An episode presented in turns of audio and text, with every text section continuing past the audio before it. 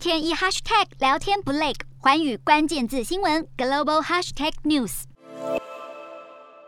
炮火无情，许多人因战争流离失所或逃往邻国。据联合国统计，自乌俄开战以来，有超过三百万人逃往邻国，而在这些人中，将近一半是儿童。有些乌克兰孩子，如同这位少年，有相关组织的帮助，可以顺利进入邻国躲难，但有些孩子却没那么幸运。因父母失踪、死亡或上战场，他们一夕之间变成孤儿。此外，还有代理育母所生、未被父母接走的小孩，也因为战争而身处险境。欧盟官员表示，有不法人士趁着现在爆发难民潮，将这些脆弱的儿童和妇女视为贩运的新目标。欧盟官员还呼吁各国政府对这些难民儿童要有因应计划，尽量让他们回归正常生活，并制定难民儿童就学计划等，或许能减少战火对于这些孩子的伤害。